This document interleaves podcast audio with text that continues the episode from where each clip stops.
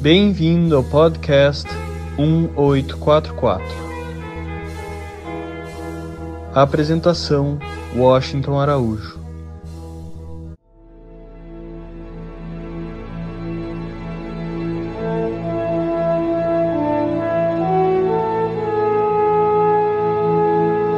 A seguir, uma seleção de textos do livro de Nikos Kazantzakis, O Pobre de Deus, um relato da vida de São Francisco de Assis.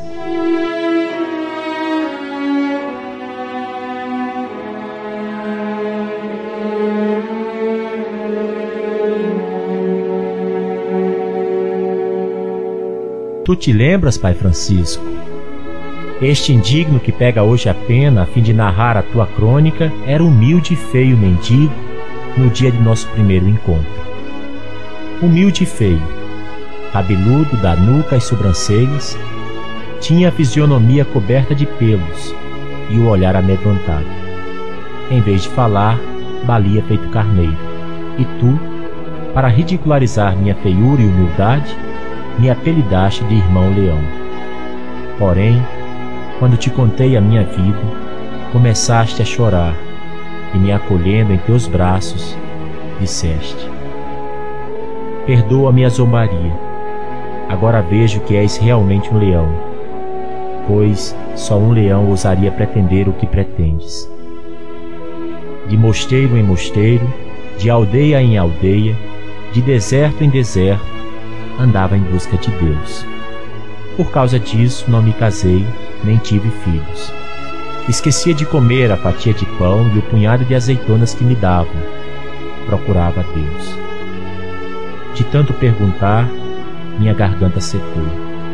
De tanto caminhar, meus pés incharam. Cansei de bater as portas mendigando, a princípio pão, depois uma palavra amiga e finalmente a salvação. Todo mundo fazia troça e me tratava como débil mental. Era empurrado, escorraçado, estava farto. Aprendi a blasfemar. Afinal de contas, sou humano. Sentia-me exausto de andar, passar fome e frio, suplicar ao céu sem nunca obter resposta. Uma noite, no auge do desespero, Deus tomou minha mão e também a tua, Pai Francisco. Assim nos encontramos.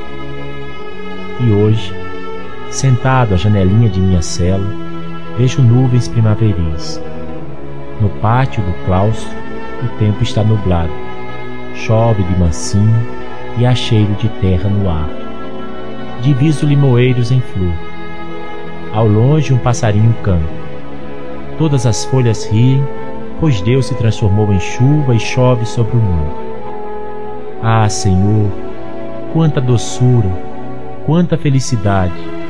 Como o coração do homem se confunde com a água, o barro e o aroma de adubo e limoeiro.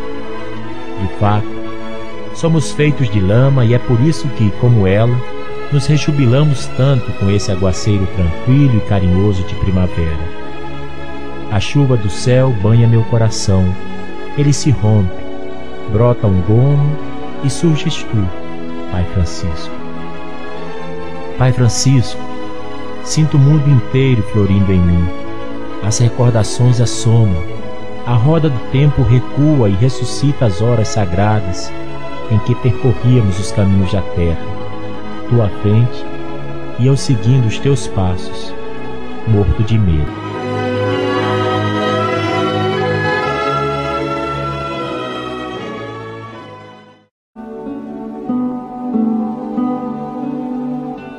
Um dia lembro-me, perguntei-lhe, Pai Francisco, como é que Deus te aparece quando te encontras sozinho no escuro?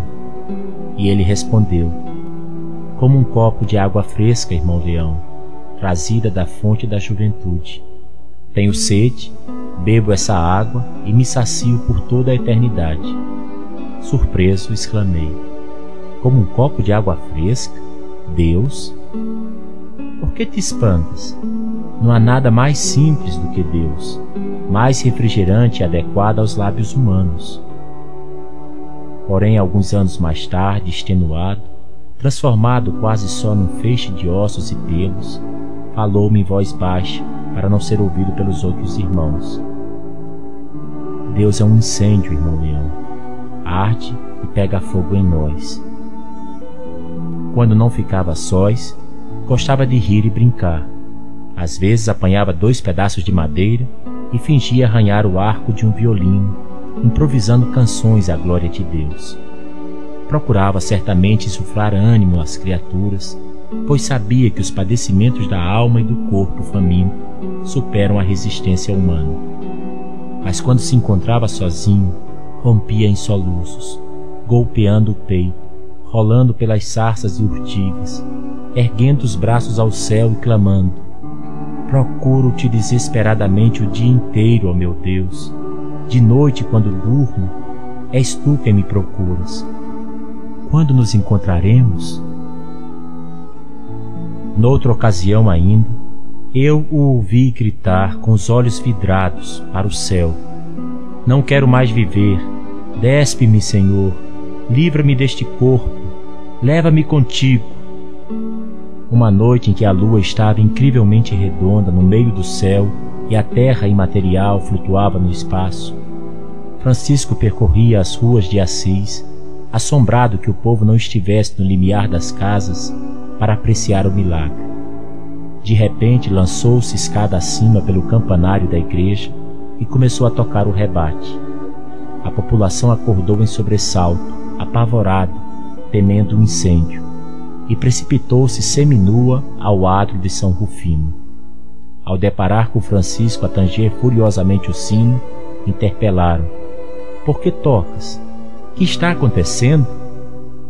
Levantem os olhos, respondeu-lhes do alto do campanário. Olhem só essa lua.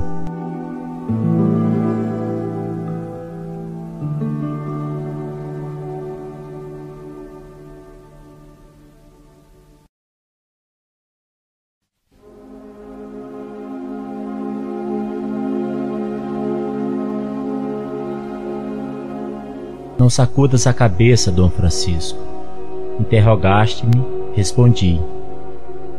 Continua, irmão Leão. Fala, não te detenhas. Então, neste caso, o diabo também, com uma preguiça, poderia conduzir a Deus? Estás me dando coragem. Prossegue falando. Que mais posso dizer, Dom Francisco? Conheces o resto. Meus pais me deixaram alguns bens, gastei tudo. Por isso apanhei meu alforje e parti em busca de Deus, de porta em porta, de mosteiro em mosteiro, de aldeia em aldeia. Onde está ele? Alguém o viu? Eu tinha o aspecto de quem acossa uma fera terrível. Encontrei gente que ria, gente que me atirava pedras e outros que até me batiam. Porém nunca esmoreci nessa busca. E o achaste? Sentia sobre mim a respiração ofegante de Francisco. Como poderia eu, meu jovem amo? Pedi conselho a todas as espécies de pessoas, sábios, santos, loucos, prelados, trovadores, macróbios, mas cada um indicava um caminho diferente. Qual escolher? Só faltou enlouquecer. O caminho que conduz a Deus, disse-me um erudito de Bolonha, é a mulher e o filho casa-te. E outro que era louco: Se queres encontrar Deus, não o procures. Se queres vê-lo, fecha os olhos. Se queres escutá-lo, tapa as orelhas. É isso que eu faço. Cerrou as pálpebras, juntou as mãos e rompeu em pranto. Uma mulher que vivia completamente nua na floresta só achou como resposta esse grito: Amor, amor correndo entre os pinheiros e golpeando o próprio peito. Noutra ocasião, deparei com um santo numa gruta. De tanto chorar, ficara cego. A imundície e a santidade lhe cobriram o corpo de escamas. Foi ele que me deu a resposta mais justa e terrível. Só em lembrá-la, me arrepio. Qual é? Tenho de saber, exclamou Francisco todo trêmulo. Prosternei-me a teus pés e supliquei: Santo eremita, ando à procura de Deus, mostra-me o caminho. Não existe caminho, respondeu, batendo com o cajado no chão. Que fazer então? indaguei aterrorizado. Só há um abismo. Salta. Um abismo? Então o caminho é esse? É sim. Todos os caminhos levam à terra. O abismo conduz a Deus. Salta. Não posso, ancião. Então casa-te e não penses mais em Deus e com um gesto de braço esquelético mandou-me embora. À distância, ainda ouvia os seus soluços. Todos choravam? murmurou Francisco apavorado. Todos? Tanto os que encontraram como os que não encontraram Deus? Todos. Por que, irmão Leão?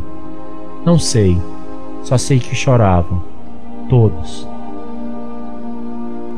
Francisco baixou a cabeça, absorto em seus pensamentos. Quem sabe, murmurou após breve silêncio.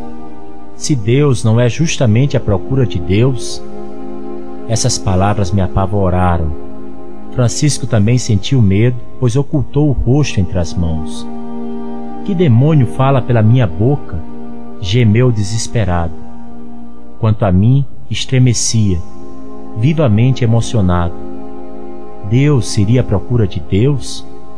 Pobres de nós!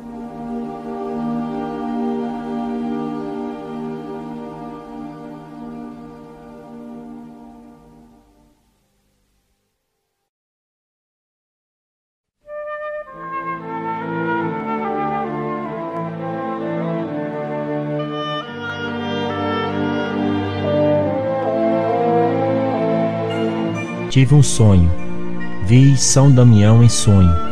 A noite passada ele me apareceu descalço e esfarrapado. Apoiava-se em muletas e chorava. Então corri a auxiliá-lo, beijando-lhe as mãos, e disse: Santo de Deus, não chores. O que te aconteceu? Não estás no paraíso? No paraíso também se chora, respondeu, oscilando a cabeça, pois se sente pena dos que ainda se arrastam sobre a terra. Eu te vi deitado, bem tranquilo, em teu leito de penas e fiquei compadecido. Tu dormes, Francisco. Não te envergonhas? A igreja corre perigo. Corre perigo? Mas que posso fazer? Que queres que eu faça? Estende-lhe a mão, oferece-lhe o ombro. Não permitas que sucumba. Eu? Eu, o filho de Bernardone? Tu, Francisco de Assis. O mundo desaba, Cristo está em perigo. Levanta, ampara o mundo para que não desmorone. A igreja ameaça cair em ruínas como a minha própria capela. Reconstrói-a. Pôs a mão em minhas costas e me empurrou com violência. Foi então que acordei espavorido. Desnudou as costas. Repara, disse. Creio que ainda se nota a marca de seus dedos. Chega mais perto.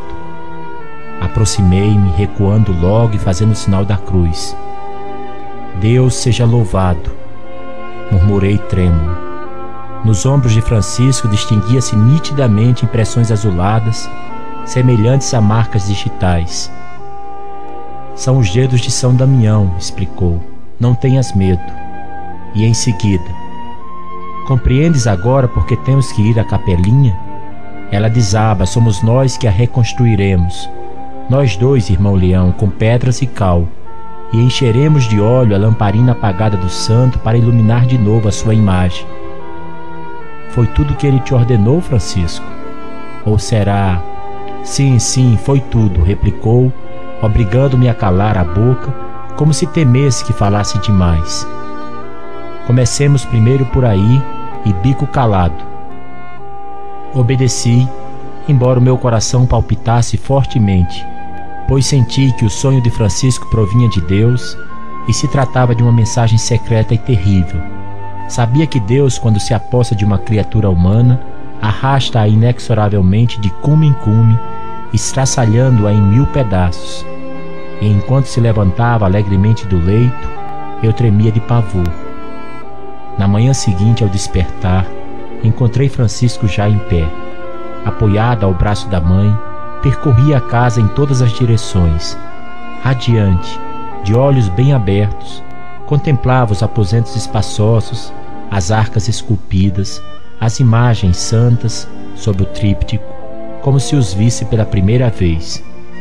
No momento em que o avistei parado no limiar do pátio, admirava o poço com a sua beirada de mármore, os vasos de plantas cheirosas, manjericão, manjerona e cravo da Índia, que provocavam em Dona Picá saudades da pátria querida e ensolarada. E no nicho cavado no muro, perto da porta de entrada, a estátua de pedra da Virgem de Avignon, segurando o menino Jesus no colo. Salve, leão de Deus! exclamou ao me ver com um sorriso nos lábios. Eis aí o leão que vai aos carneiros pedir esmola em vez de comê-los. Virou-se para a mãe. Mãe, qual foi o evangelista que tinha um leão por companheiro? Lucas? Não, meu filho, Marcos, respondeu Dona Picá, suspirando. Vais tão raramente à igreja, por isso não pode saber. Neste caso, replicou Francisco, vindo apoiar-se em mim. Eu sou Marcos, e este é o meu leão. A caminho. Aonde vais, meu filho? exclamou a mãe. Não vês que mal te aguentas em pé? Não precisas ter medo, mãe. Olha, tem um leão ao meu lado. Agarrou-me pelo braço e disse: Graças a Deus. Depois se persignou, mas no umbral da porta estacou o passo. Mãe, que dia é hoje? perguntou. Domingo, meu filho. Sim, mas do mês 24 de setembro, meu filho. Por quê? Vai lá dentro, mãe, e escreve estas palavras atrás da imagem de Cristo no nosso tríptico. Nesta data, domingo, 24 de setembro do ano da graça de 1206, após a vinda do Messias, meu filho Francisco nasceu pela segunda vez.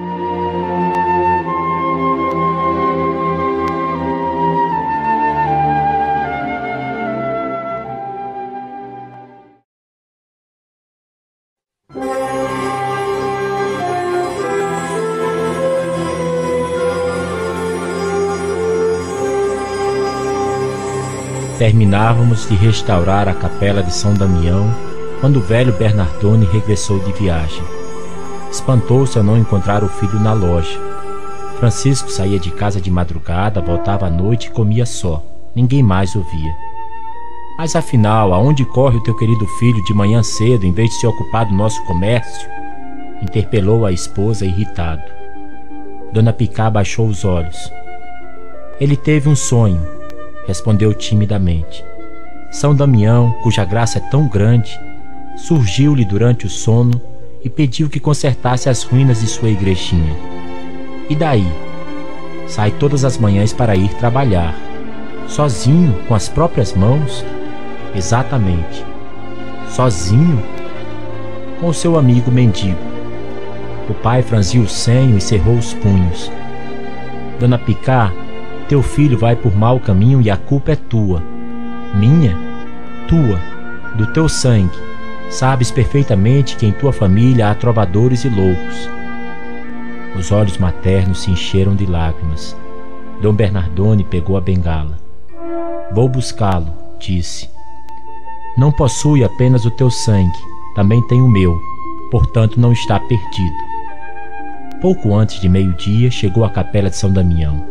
Seu rosto estava sombrio, ofegava. Francisco, empoleirado no telhado da igrejinha, alinhava as telhas.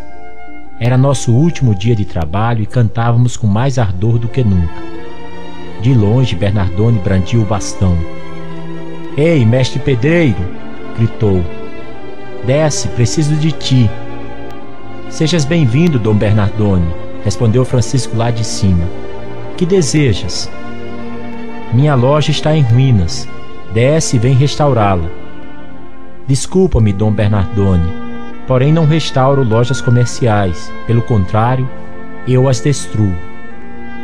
Bernardone bramiu. Bateu a bengala com fúria nas lajes do pátio. Quis falar, mas as palavras de repente lhe faltavam. Desce depressa, sou eu quem te ordena. Por acaso não me reconheces? Sou teu pai só Deus é meu pai, Dom Bernardone, com devido respeito, mais ninguém. O velho espumava. Estava parado em pleno sol e eu via subir fumaça de seus cabelos. E quem sou eu então? gritou. És Dom Bernardone, proprietário de uma grande loja na Praça de Assis, que acumula ouro em seus cofres e expolia o pobre mundo em vez de vesti-lo. Alertado pelos brados, o cura acudiu. Ao enxergar o velho Bernardone, compreendeu logo, aproximando-se temerosamente e tirando do peito a pequena bolsa de dinheiro que Francisco lhe dera para comprar óleo destinado à lamparina do santo. Peço-te perdão, Dom Bernardone, disse. Este dinheiro é teu. Foi teu filho quem me deu, mas não toquei nele. O velho tomou a bolsa e, sem se dignar a olhar o cura, meteu-a no bolso enorme. Depois brandiu de novo a bengala na direção do telhado. Miserável! Experimenta descer e verás como te parto os ossos. Já estou indo, respondeu Francisco, preparando-se para descer. Eu, por minha vez, larguei a trolha e esperei para ver o que ia acontecer. Francisco sacudiu a roupa cheia de pó e cal e aproximou-se do pai. O velho Bernardônio contemplava com olhos incendiários. Não se mexia nem falava. De bengala erguida, aguardava a proximidade do filho. No momento em que este se curvou, com os braços cruzados ao peito para saudá-lo, o velho levantou a mão pesada e lhe aplicou uma forte bufetada na face direita. Francisco então ofereceu à esquerda. Agora bate na outra, Dom Bernardone, pediu com doçura. Bate na outra para que não fique com ciúme. Quis me precipitar em defesa do amigo, porém ele me repeliu. Não interfiras na vontade de Deus, irmão Leão. Este homem ajuda o filho a encontrar a salvação. Bate, Dom Bernardone. O velho então ficou indignado. Ergueu a bengala para golpear Francisco, mas o braço se imobilizou no ar, petrificado.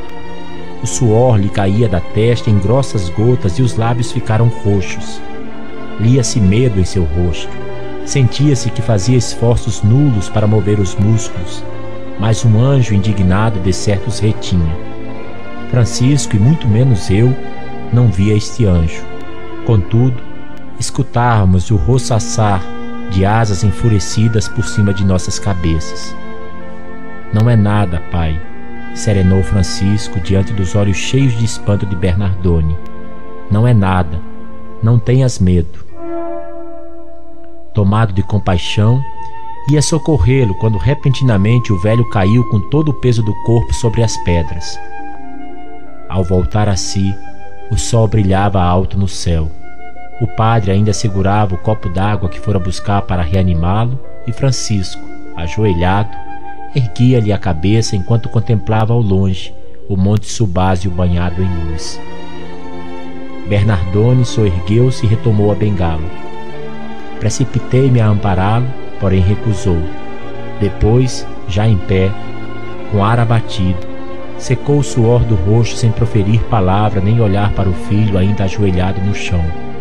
Finalmente sacudiu a poeira da roupa e afastou-se com passo lento, apoiado ao bastão. Não demorou muito, desaparecia na curva da estrada. Naquela noite, Francisco não foi para casa. Descobrira há pouco tempo uma gruta perto de São Damião e refugiava-se nela muitas vezes horas a fio.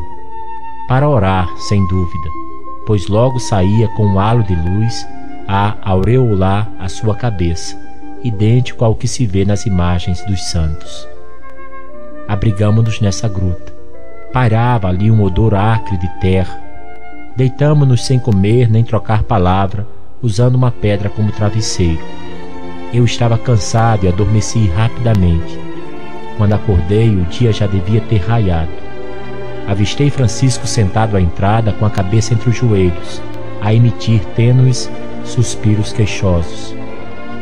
Dir-se-ia que se esforçava para chorar baixinho, sem me importunar. Com que frequência nos anos que se seguiram tive oportunidade de ouvi-lo chorar, mas naquela manhã gemia feito uma criancinha que sente fome e não tem mãe. Arrastei-me até o limiar, ajoelhei-me a seu lado e ergui os olhos ao céu. Algumas estrelas ainda bruxuleavam no espaço leitoso Uma delas, a maior, cintilava com reflexos verdes, rosas e azuis. Que estrela é aquela, Frei Francisco? Perguntei-lhe para arrancá-lo da meditação. Tu a conheces? Parou de chorar. Deve ser um arcanjo, talvez o arcanjo Gabriel. Ele brilhava dessa maneira na manhã em que veio à terra para anunciar a Virgem. E logo após, e aquela estrela de brilho invulgar que vês dançar ao lado do Oriente e não tarda a se afogar no clarão do sol, é Lúcifer. Lúcifer! exclamei surpreendido. É mais brilhante que o arcanjo Gabriel? Por quê? Que injustiça! Foi assim que Deus o puniu? Sim, respondeu Francisco em voz abafada. Saibas que não existe pior castigo que receber o bem em troca do mal. Por que te espanta? perguntou-me pouco depois. Não foi assim que Deus agiu comigo, miserável tratante, infame demônio? Uma noite, em vez de mandar um raio que me reduzisse a cinzas, o que fez ele? Enviou São Damião para me anunciar em sonho: A igreja vacila, ampara-a. Tenho confiança em ti Pensei que se referisse à capelinha arruinada e a restaurei. Agora, porém, soltou um suspiro. Agora, porém, insisti por minha vez, olhando com ar inquieto. Agora meu coração não está tranquilo. Não, não, São Damião não se referia à capelinha. Pensei nisso a noite inteira. Começo a perceber o sentido de sua terrível mensagem fez uma pausa. Não podes confiá-lo também a mim, irmão Francisco? Revela-o para que me regozije. Não te regozijarás, infeliz, ficarás com medo. Sejas paciente, acompanha-me e tem fé. Aos poucos hás de compreender e chorarás. Talvez até queiras desistir. O caminho será duro e áspero. Quem sabe, talvez muito longo também. Peguei-lhe a mão e quis beijá-la. Ele, porém, não deixou. Irei aonde me conduzires, irmão Francisco. A partir de agora, não farei mais perguntas. Basta que ordenes. Calamos-nos. Contemplávamos a crescente claridade do dia. O flanco da montanha havia passado do lilás ao rosa e do rosa ao branco imaculado. As oliveiras, as rochas, a terra, sorriam. O sol despontou no cume de um penhasco. Ajoelhados à entrada da caverna sombria, erguemos os braços para saudá-lo.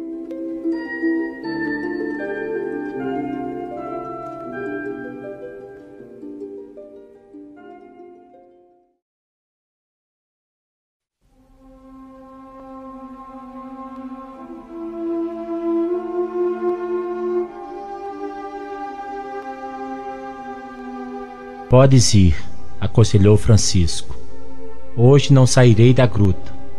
Quero orar a Deus, tenho muito a lhe falar. Tomara que me dê forças. Há um abismo à minha frente. Como poderei chegar até ele? Parti. O que aconteceu aquele dia na caverna só vinha saber muitos anos mais tarde, quando Francisco, muito doente, preparava-se a deixar o mundo dos vivos. Ainda me lembro era de noite. Francisco estava deitado em frente à porciúncula, no chão mesmo, e não conseguia dormir. Os ratos dos campos corriam ao seu redor, tentando devorar o que lhe restava de carne. Chamou-me e pediu que sentasse à sua cabeceira a fim de enxotá-los e lhe fazer companhia. Foi durante essa vigília que me revelou o que se passara outrora na gruta. Uma vez só, deitara-se de bruços beijando a terra e clamando por Deus. Sei que estás em toda parte, bradava. Se ergo uma pedra, encontro-te. Se me inclino à beira de um poço, enxergo teu rosto e cada verme que vejo traz teu nome gravado no dorso, no ponto preciso em que as asas se preparam a brotar. Portanto, também estás dentro desta caverna e no bocado de terra onde agora coloco os meus lábios. E tu me vês e me ouves e tens pena de mim. Por isso, Pai, escuta-me.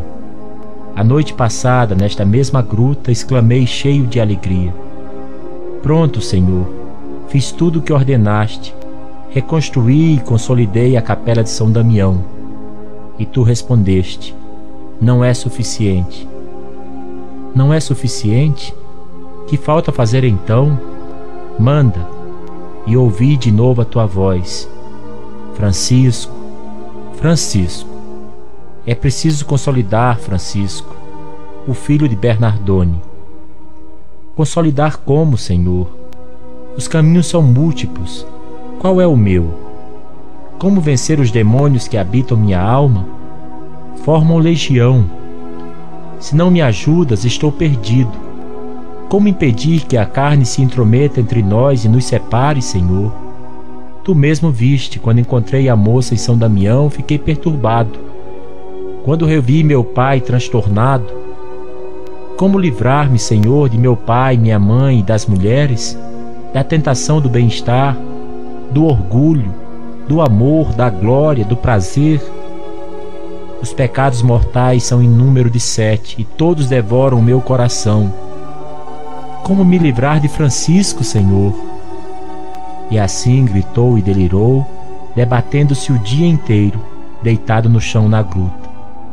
Perto do crepúsculo, na hora em que eu percorria ainda as ruas de Assis a mendigar, ouvi uma voz chamar: Francisco, aqui estou, Senhor, às tuas ordens.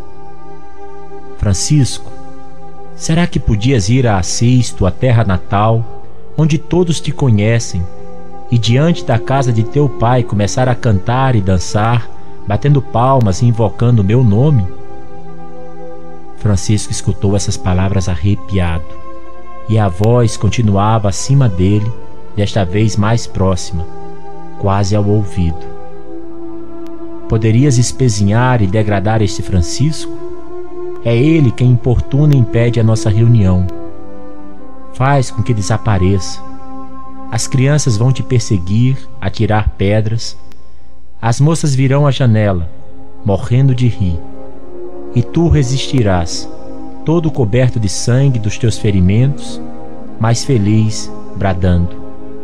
Aquele que me jogar uma pedra recebe a bênção de Deus uma vez. Aquele que me jogar duas, há de recebê-la duas vezes. Aquele que jogar três, receberá três vezes. Poderias fazer isso? Poderias? Tu te calas. Por quê? Francisco, trêmulo, escutava. Não posso, pensava. Não posso. Porém, não ousava confessar. Senhor, disse por fim, não preferes que eu vá noutra cidade dançar e invocar o teu nome no meio da praça? A voz, contudo, ergueu-se grave e carregada de desdém. Não, tens de ir a Assis. Francisco então mordeu a terra que seus lábios comprimiam e os olhos se lhe encheram de lágrimas. Senhor, implorou, piedade, dá-me tempo de preparar a minha alma e o meu corpo. Peço-te apenas três dias e três noites mais nada. E a voz de novo trovejou, não no ouvido de Francisco, mas no seu íntimo. Não, tem de ser imediatamente. Por que tanta pressa, Senhor? Por que queres me castigar a tal ponto? A voz de Deus então ergueu-se desta vez no coração de Francisco, suave e meiga. Porque te amo e o coração de súbito se enterneceu, invadido por um novo vigor. O seu rosto se iluminou. Levantou-se e foi até a entrada da gruta. Sentia os joelhos firmes. O sol ia pôr-se. Fez o sinal da cruz e disse: A caminho. Eu vinha chegando com o alforje cheio de códias velhas de pão que mendigara. Avistei-o imóvel no limiar da gruta o semblante idêntico à aurora. Meus olhos se turvaram e coloquei a mão em pala, no alto da testa. tencionava dizer-lhe: Francisco trouxe pão. Ficaste o dia inteiro sem comer, deves estar com fome. Senta-te, vamos mastigar alguma coisa. Mas me envergonhei, pois no mesmo instante percebi que aquela criatura não tinha necessidade de pão. Ao me enxergar, ergueu o braço. Vamos, disse. Aonde? Saltar. De novo hesitei em lhe fazer perguntas. Saltar o quê? Não compreendi. Tomou a dianteira e poucos minutos mais tarde, seguíamos os dois a caminho de Assis.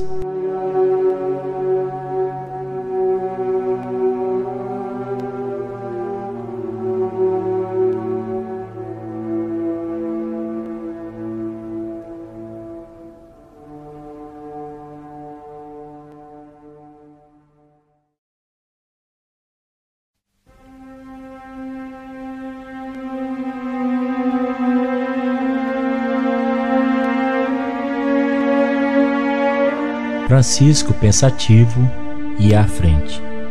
Às vezes parava, erguia os olhos e ficava atento à escuta. Mas ouvia apenas o doce murmúrio da brisa entre as árvores e ao longe, na direção de Assis, o latido dos cães. Então suspirava e recomeçava a andar. De repente estacou e esperou por mim. Irmão Leão, perguntou confidencialmente: Sabes dançar? Comecei a rir. Dançar? exclamei. Ao que me consta, não estamos indo a um casamento. Mas sim, claro que vamos a um casamento. Não rias. A serva de Deus está casando. Que serva de Deus? A alma, e esposo seu grande amante. Deus, irmão Francisco? Deus, precisamos dançar no centro da praça, diante da casa do Bernardone, pois é lá que se realiza o matrimônio. E cumpre aplaudir e cantar, juntando a multidão, para que nos atire saraivadas de pedras e cascas de limão à guisa de confeitos. E por que não confeitos autênticos? Folhas de louro e limoeiro, irmão Francisco. Por que pedras e cascas de limão? Mero capricho do noivo, meu irmão. E retomou a marcha sem acrescentar mais nada. Eu olhava suas pernas franzinas e os pés descalços cobertos de sangue. Bruscamente se pôs a correr. Tomado de um ardente desejo de chegar, apressou-se na direção de Assis. Porém, ao alcançarmos a porta da cidade, seus joelhos fraquejaram. Deteve-se, tomou-me pelo braço e disse numa voz fraca e suplicante: Irmão Leão, tu te lembras da noite no Jardim das Oliveiras? Recordas como Cristo ergueu os braços ao céu, clamando: Pai, desvia essa taça de meus lábios. Ele tremia e o suor lhe escorria pela testa. Eu o vi, estava lá e o vi. Ele tremia. Acalma-te, irmão Francisco. Não tremas. Voltemos à nossa gruta. De dia rezarás e eu pedirei esmolas. À noite sentaremos juntos em frente de um pedaço de pão e falaremos de Deus. Falei-lhe com brandura, pois seus olhos flamejavam e metiam-me medo. Porém, ele estava longe dali, no jardim das oliveiras, e não podia me ouvir. Tremia, repetiu murmurando. Tremia. No entanto, aceitou a taça e de um só trago, sorveu o fel até a última gota.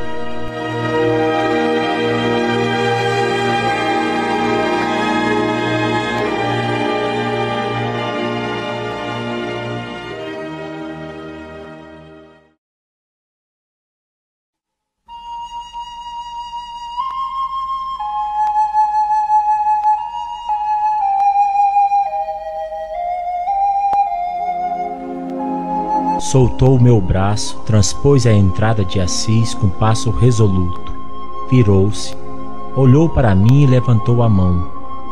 Vamos, falou em voz alta e mais baixo. Jesus, ajuda-me. Corri atrás dele, pois adivinhava a sua dor e queria compartilhá-la. Afinal, a que se assemelha a alma humana? Pensei ao reparar na palidez de Francisco. A um ninho cheio de ovos ou a uma terra sequiosa que interpela o céu à espera de chuva? A alma humana é uma planta que cresce para o céu. Francisco virou-se e me olhou. Irmão Leão, se quiseres, podes ir embora. Não quero ir embora, repliquei. Ainda que fosses junto, eu agora ficaria. Se ao menos pudesses ir, fugir, mas não posso. Ergueu os olhos ao céu. Pois por trás da água, por trás do pão, por trás do beijo, está o teu rosto. E por trás da sede, da fome, da pureza, está o teu rosto. Como, Senhor, como poderia eu te escapar? De um salto, embarafustou pela primeira ruela. Mal chegou à Praça São Jorge, começou a pular, batendo palmas e gritando: Ei, venham todos! Venham ouvir a nova loucura! Era a hora em que os homens voltavam dos pomares e vinhedos com seus burricos. Os comerciantes e os artesãos fechavam as lojas e oficinas e reuniam-se nas tavernas para beber um canecão de vinho e conversar jovialmente entre amigos. As velhas estavam sentadas às portas, de olhar baço, fartas de contemplar as ruas, as pessoas e os jumentos de Assis, enquanto os rapazes e as moças, recém-saídas do banho e envergando roupas limpas, passeavam naquela noite de sábado, percorrendo a cidade oval para cima e para baixo. Soprava uma brisa fresca, as nuvens se haviam dispersado, fitas ondulavam nos cabelos das meninas, e os jovens, ardentes de desejo e ódio, cobiçavam as companheiras, já se ouviam os primeiros alaúdes nas tavernas. De repente, risos, gritos e assoadas. A multidão se virou e avistou Francisco, na outra extremidade da praça. Arregaçara o manto e dançava aos berros. Ei, ei, venham! Venham, irmãos, ouçam a nova loucura. Um bando de crianças fazia troça e o perseguia. Corri atrás deles, tentando amedrontá-los com meu cajado, mas sempre sobrevinham outros que se precipitavam sobre Francisco. Calmo e sorridente, ele parava de vez em quando, erguendo as mãos à guisa de bênção e proclamando: Aquele que me jogar uma pedra será abençoado por Deus uma vez. Aquele que jogar duas será abençoado duas vezes. Aquele que jogar três será abençoado três vezes. E as pedras choviam em grande quantidade em cima dele. Agora o sangue lhe escorria da testa e do queixo. Os frequentadores das tavernas vieram à rua e se puseram a rir. Os cães, também aos magotes, começaram a ladrar. Coloquei-me à frente de Francisco para receber o meu quinhão de pedradas mas ele me afastou. Pulando feito um possesso, coberto de sangue, cantava: Ouçam, irmãos, a nova loucura. O povo ria, os adolescentes assobiavam, miando e latindo para lhe abafar a voz, e as moças se comprimiam contra as colunas do templo antigo, soltando gritos estridentes. Da taverna mais próxima, alguém interpelou Francisco. Ei, Tu não és Francisco, o devasso? Conta então um pouco da tua nova loucura, queremos ver. Conta, conta, ecoaram outras vozes zombeteiras. E Francisco abriu os braços ao povo que o vaiava, exclamando: Amor, amor, amor. E enquanto percorria a praça de um extremo a outro, com ímpeto, gritos e cambalhotas, uma moça debruçada sacada de uma mansão senhorial o contemplava com o rosto banhado em pranto. Clara!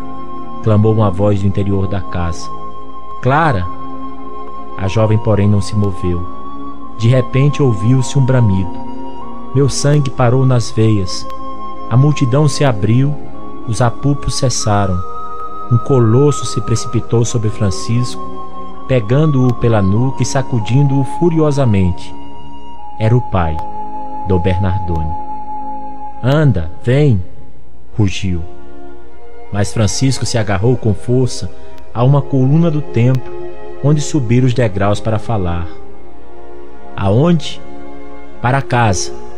Minha casa é aqui na praça, e todos estes homens e mulheres que me insultam são meu pai e minha mãe.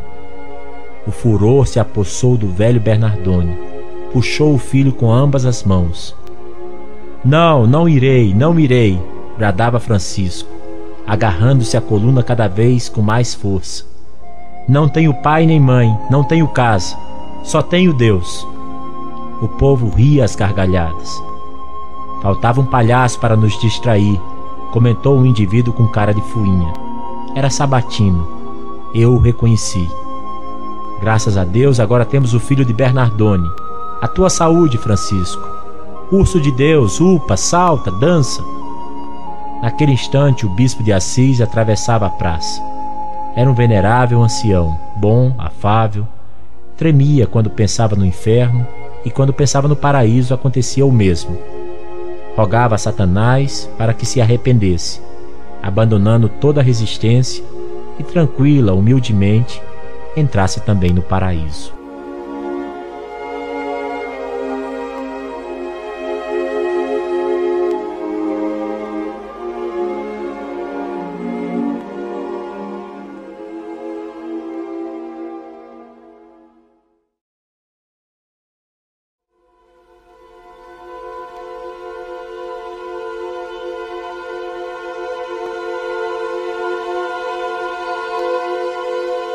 Não há maior alegria, disse Francisco, do que obedecer à vontade de Deus. Sabes por quê, irmão Leão? Como poderia saber? Explica-me. Porque no íntimo desejamos o que Deus quer. A única diferença é que ignoramos. O Senhor então desce em nós, desperta a nossa alma e mostra-lhe o que ela cobiça sem saber Eis o segredo, irmão. Obedecer à vontade de Deus significa obedecer à nossa própria vontade, a mais íntima e secreta. No fundo do mais indigno dos homens, estás vendo, dorme um servo de Deus.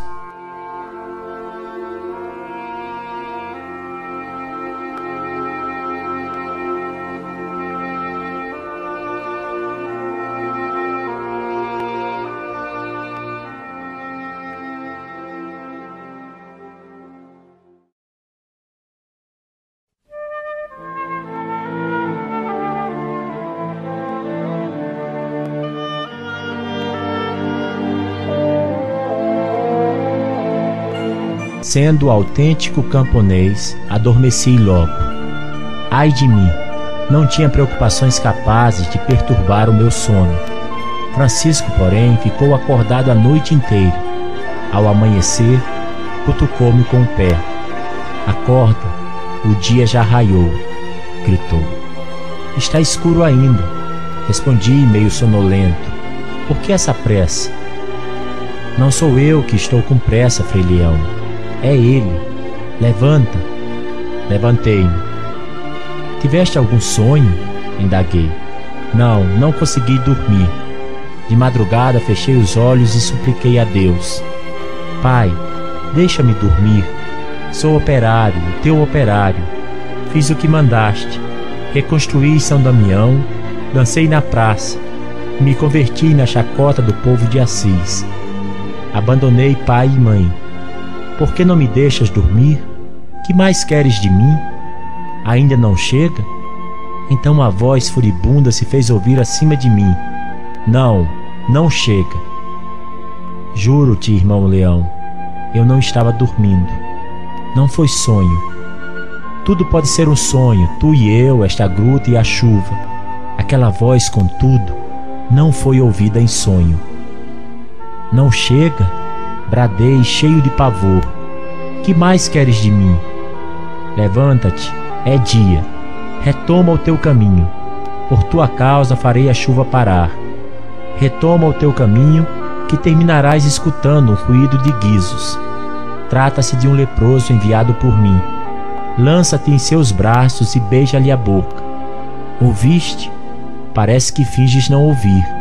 Por que não respondes? Não me contive mais. Tu não és um pai, gritei-lhe. Tu não gosta dos homens, és onipotente e impiedosamente brincas conosco. Ainda há pouco viste quando eu disse a meu companheiro que não podia suportar leprosos, e sem perda de tempo, queres que me lance nos braços de um deles. Será que não existe caminho mais fácil para os pobres mortais que querem chegar a ti? Não, não existe, retrucou a voz sem acrescentar uma só palavra. Eu escutava aterrorizado. E agora? Comentei profundamente comiserado de Francisco, que se erguera vacilante e olhava para fora da gruta, tomado de horror. Ele não me ouviu. E agora? Repeti. Virou-se para mim. Agora o que? perguntou, franzindo a testa. Não existe agora. Levanta-te e vamos procurá-lo. Procurar quem? Francisco baixou a voz e percebi que seu corpo sofrido tremia. O leproso, respondeu no murmúrio.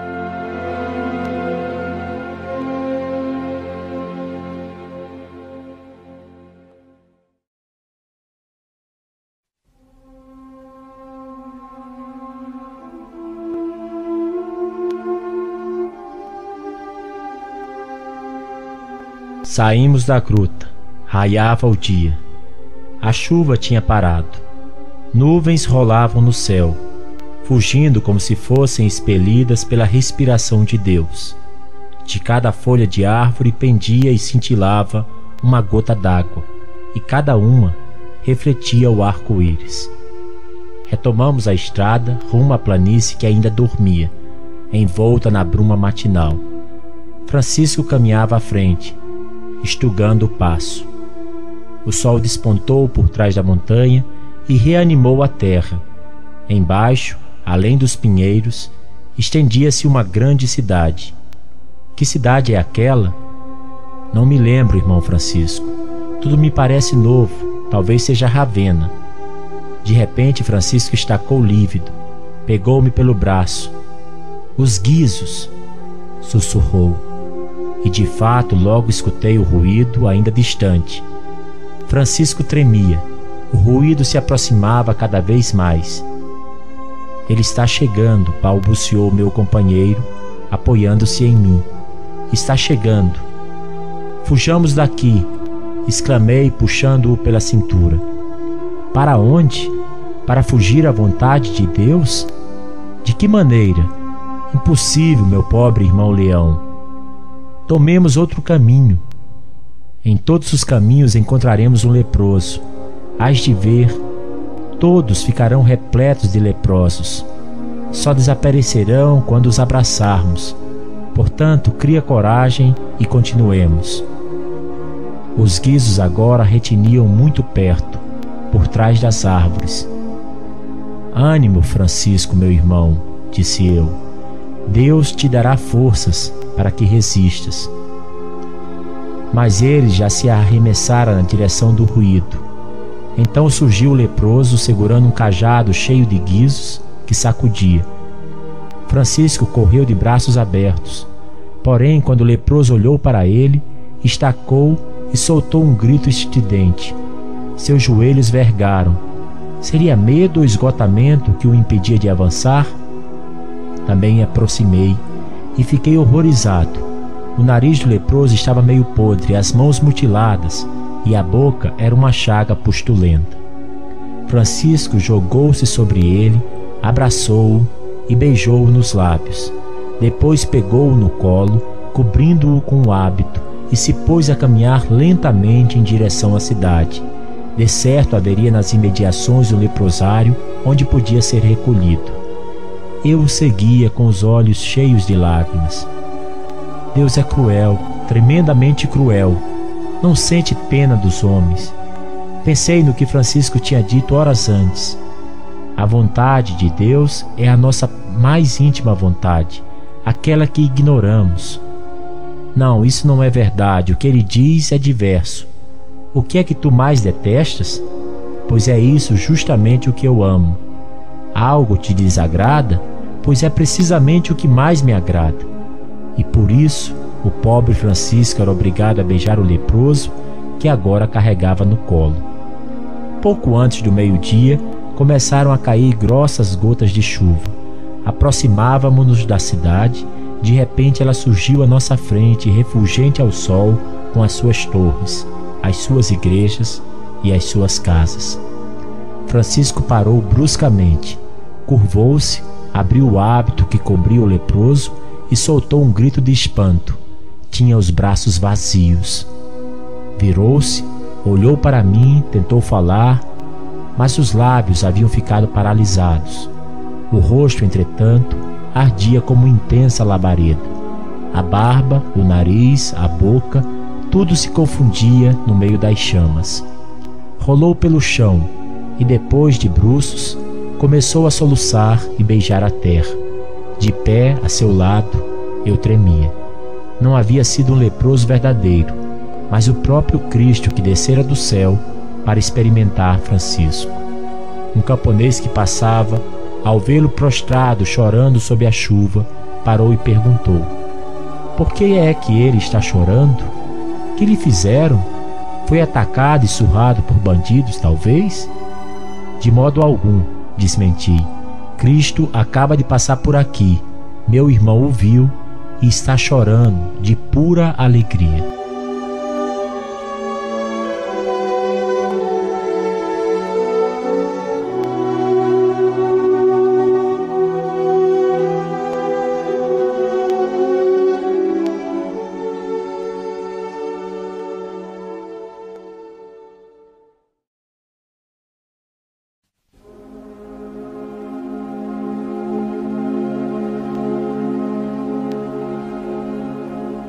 Passaram-se os três dias. No quarto, de manhã cedo, subi a gruta, parei à entrada e esperei. O alforje estava cheio de gulodices, graças ao coração generoso de Dona Picá. Tudo me alegrava, mas tremia a ideia de voltar a ver Francisco. Falar com Deus durante três dias é um grande perigo, pois a gente se arrisca a cair num abismo terrível onde Deus consegue resistir, porém o homem só sobra. Quem sabe em que redemoinho vai me lançar o seu colóquio íntimo de três dias? Coragem, alma minha, não largarei o hábito de Francisco, mesmo que isso me arraste ao precipício. E enquanto remoía essas coisas no meu espírito, Francisco surgiu à entrada da gruta, irradiava como um carvão em brasa. A oração lhe consumira ainda mais carne. O que restava, porém, brilhava feito alma. Uma estranha alegria pairava em seu rosto. Estendeu-me a mão. Então, irmão Leão, disse, estás pronto? Envergaste a armadura bélica, a cota de malha, as joelheiras e o elmo de penacho azul? Os olhos rutilavam como se tivesse febre, e quanto mais se aproximava de mim, melhor eu enxergava os anjos e as visões que lhe enchiam as pupilas. Senti medo. Teria ele perdido a razão? Adivinhando meu temor, começou a rir. Até hoje, falou, tem-se usado inúmeros qualificativos para glorificar Deus. Agora descobri novos. Escuta só como o chamarei: abismo insondável, insaciável, impiedoso, incansável, insatisfeito, aquele que nunca diz basta ao pobre ser humano. Aproximou-se mais, colou os lábios aos meus ouvidos e com voz tonitruante: Não basta, bradou. Não basta se queres saber, irmão leão, o que Deus me disse sem trégua durante esses três dias e três noites, na gruta, ouve bem. Não basta Eis o que ele grita todos os dias e a qualquer hora da noite ao pobre ser humano: Não basta. Eu não aguento mais, choramingava o homem. Claro que aguentas, responde Deus. Vou rebentar, queixa-se a criatura. Rebenta, responde Deus. A voz de Francisco enrouqueceu e uma lágrima enorme lhe saltou dos olhos. Compadeci-me. Que mais quer ele de ti? Perguntei irritado. Não reconstruíste São Damião? Não basta. Não abandonaste pai e mãe? Não basta. Não beijaste o leproso? Não basta. O que é que ele quer mais? Perguntei-lhe, Senhor, que mais queres de mim? E ele respondeu: Vai à minha igreja da Porciúncula, lá eu te direi. Anda, irmão leão, vamos ver o que ele quer. Faze o sinal da cruz e aperta o cinto. Nada de rodeios. Descemos a montanha correndo e sem parar em Assis chegamos à planície. Fazia um frio cortante, era fevereiro e as árvores ainda não estavam floridas. A terra, coberta de geada, dava a impressão de que acabara de nevar. Passando além de São Damião e do Olival, penetramos num pequeno bosque de pinheiros e sobreiros. O sol aquecia os ramos dos pinheiros e o ar estava perfumado. Francisco estacou, respirou profundamente, feliz. Que solidão, murmurou. Que paz! E enquanto falava, um coelhinho surgindo debaixo dos galhos quebrados endireitou as orelhas, virou-se e nos viu olhou-nos tranquilamente, sem receio, e ergueu-se sobre as patas traseiras, como se fosse dançar. Depois desapareceu novamente no meio da vegetação. Viste, irmão leão? observou Francisco comovido. Viste o nosso irmão coelho? Ficou contente por nos ter encontrado e se pavoneou todo para nos saudar. É um bom agouro. Presinto que chegamos. Continuamos a avançar e dentro em pouco, entre os troncos dos azinheiros, divisamos a igrejinha de Nossa Senhora dos Anjos, a Porciúncula. Era construída de mármore antigo. A Era e a Madre Silva se enroscavam nela amorosamente. Estava toda cercada por muros em ruínas. E de repente, como se saísse desse templo solitário e fascinante, ao nosso encontro, surgiu à nossa frente uma pequena amendoeira em flor, semelhante a uma donzela vestida de branco. Eis Nossa Senhora dos Anjos, murmurou Francisco. Os nossos olhos se encheram de lágrimas e fizemos o sinal da cruz. Querida amendoeira, nossa irmã, exclamou Francisco abrindo os braços. Te enfeitaste para nós.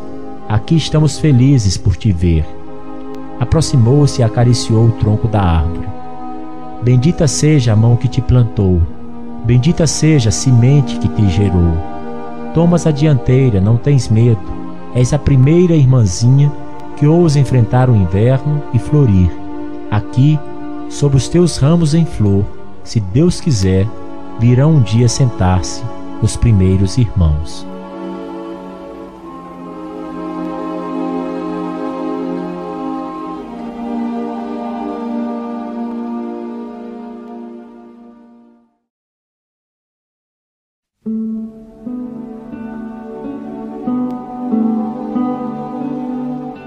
Dirigimos-nos à casa de Bernardo.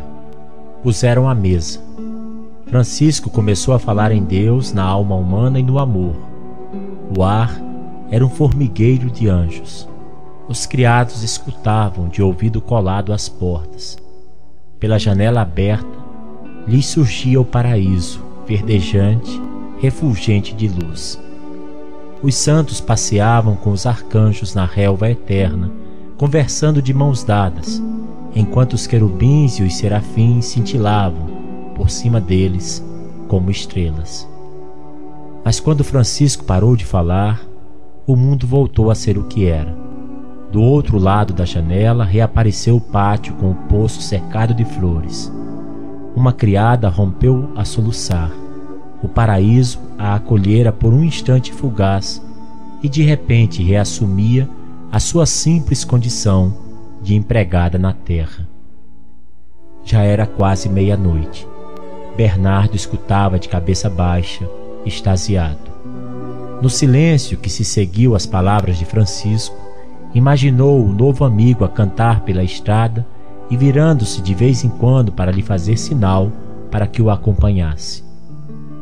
Dom Francisco disse, erguendo o rosto: Durante todo o tempo que falaste, tive a impressão de que o mundo se desvanecia.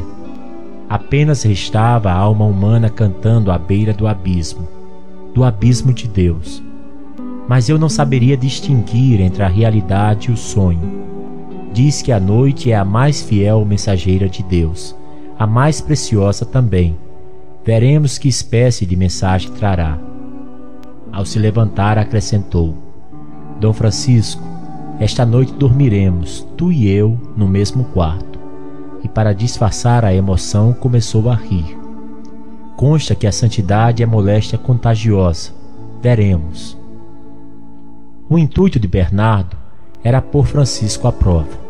Assim que se deitou, fingiu que dormia e se esmerou em roncar. Francisco, julgando que Bernardo adormecera, levantou-se, ajoelhou-se no assoalho, juntou as mãos e começou a rezar em voz baixa.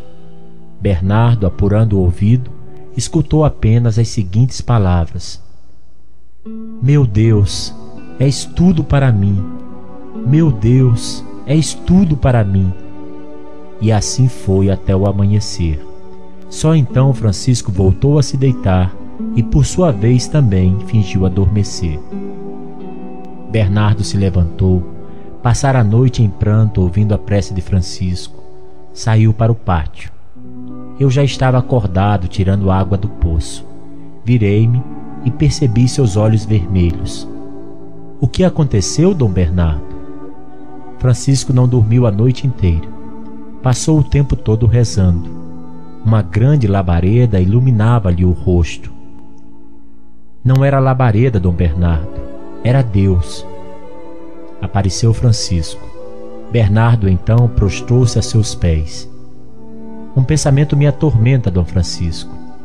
Tem dó de mim e acalma-me o coração. Francisco tomou o amigo pela mão e o ergueu. Ouço-te, irmão Bernardo, porém não serei eu quem há de acalmar o teu coração. É Deus. Mas fala, me diz qual é a tua dor. Um poderoso Senhor me confiou um grande tesouro para que eu o guardasse. Assim fiz durante anos a fio Porém, agora tenho de partir para uma longa e perigosa viagem. Que devo fazer com o tesouro? Deves restituí-lo a quem te confiou, respondeu Francisco. Quem é esse poderoso Senhor? Cristo. Tudo o que possuo recebi dele, pertence-lhe. Como farei para restituí-lo? Francisco ponderou. O que me pedes, irmão Bernardo? disse por fim. É uma coisa grave. Não posso responder. Vamos à igreja e interroguemos a ele.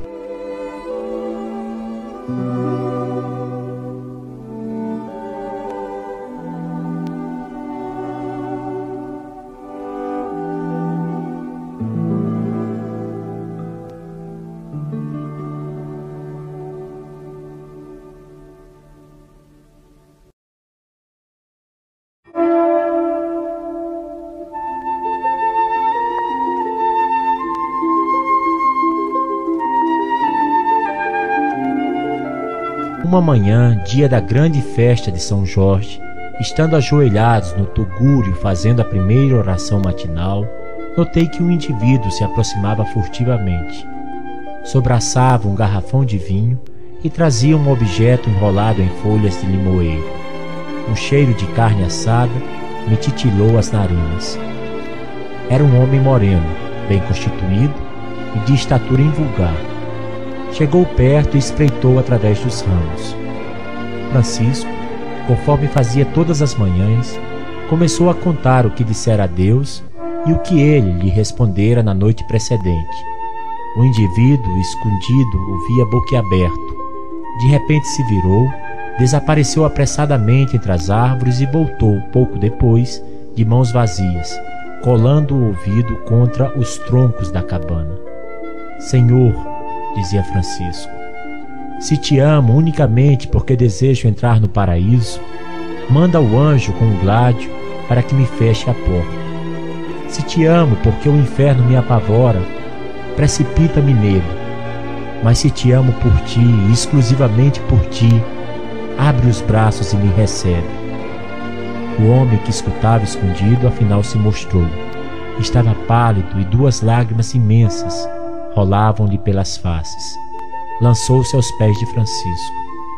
Irmão Francisco, exclamou, perdoa-me. O meu nome é Egídio. Venho de Assis e fazia troça de ti. Apostei como seria capaz de te embriagar, obrigando-te a dançar em plena praça de São Jorge, na ponta de uma correia. E por que não? Por que não iremos dançar, irmão Egídio? replicou rindo. Precisamente na praça de São Jorge, onde o povo deserto está reunido neste dia de festa, tu baterás palmas e eu dançarei. Não quero que percas a aposta. Pegou-o pelo braço e levantou-o. Vamos, disse. A multidão nos aguarda. E partiram. Ao crepúsculo, Bernardo, Piero e eu ainda esperávamos, sentados diante do tugúrio.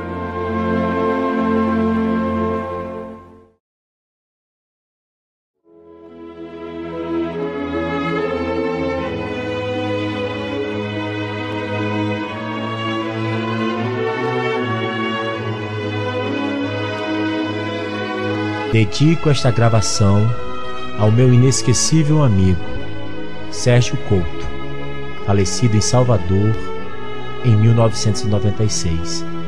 Sérgio me ensinou, quando eu tinha ainda 17 anos, a conhecer e a amar o Santo de Assis.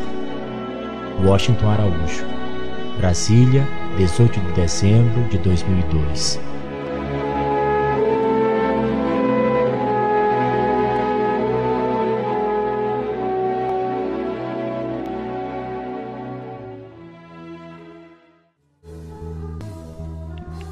Você acabou de ouvir mais um episódio do podcast 1844. Agradecemos sua audiência e lhe convidamos para ouvir nosso próximo episódio semanal. Apresentação e comentários: Washington Araújo. Trilha musical composta por Ian Garbinato. Sonoplastia e edição de áudio Shahin Nasrabadi. Vinhetas Diogo Garbinato.